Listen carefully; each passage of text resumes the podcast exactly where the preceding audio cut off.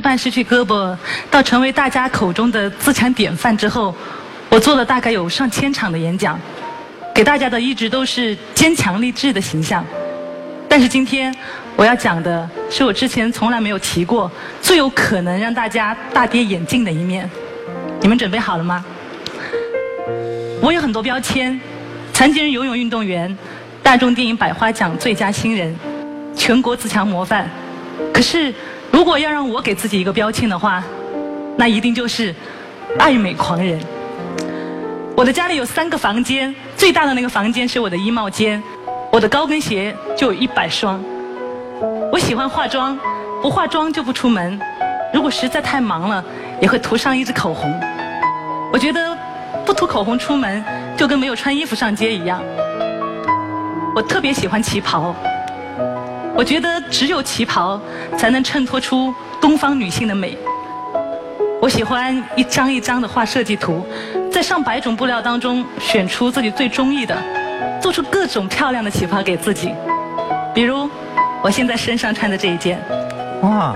对所有的女生来说，爱美绝对是一种天性，但对我来说，爱美却是一种失而复得的天赋。没错。失而复得。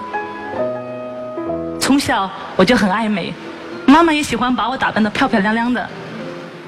当意外发生之后，爸爸突然拿着一把剪刀走到我面前，咔嚓一刀剪掉了我心爱的长发。当时我的眼泪哗啦哗啦的往下流，心里满满的都是委屈。那是失去胳膊之后我第一次哭。对于爱美的我来说，这件事情。失去胳膊更让我觉得痛苦。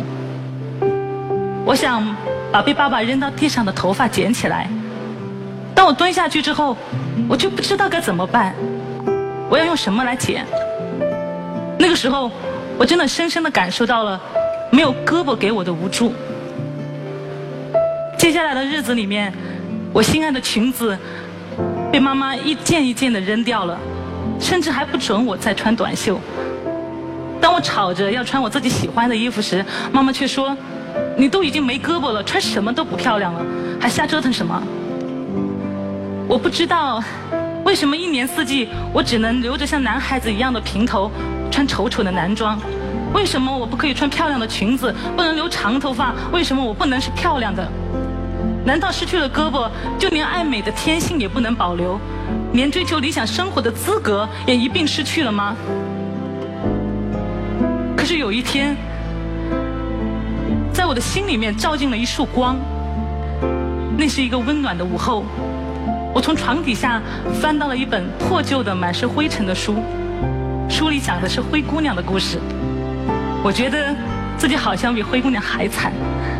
可是，如果我也能够像她一样，保持面对困难的勇气和对生活的希望，那我是不是也可以变得很美、很幸福？我暗暗在自己的心里下决心，虽然没有手了，但是我还有脚。我开始学着用脚吃饭穿衣，用脚洗脸刷牙，甚至去学骑自行车、学游泳。我去做一切别人认为我不可能做到的事。每做到一件，我就多了一份自信，多一份自信。我就觉得自己好像多了一分美丽，然后看着镜子里的自己说：“雷庆瑶，你一定会越来越美的。”十四岁那年，我被导演选中参演电影《隐形的翅膀》，因为角色的需要，我留起了阔别多年的长发，穿上了梦寐以求的裙子，开始有人夸我漂亮。当我在大众电影百花奖。颁奖典礼上拿到了最佳新人奖的时候，导演甚至还夸赞道：“雷庆瑶，你让我找到了东方的维纳斯。”我觉得自己更像是一只蝴蝶，终于破茧成蝶，张开翅膀在天空美丽绽放。女人一定要成为一道风景，而且要努力成为最美的那道。在我看来，爱美就是爱自己。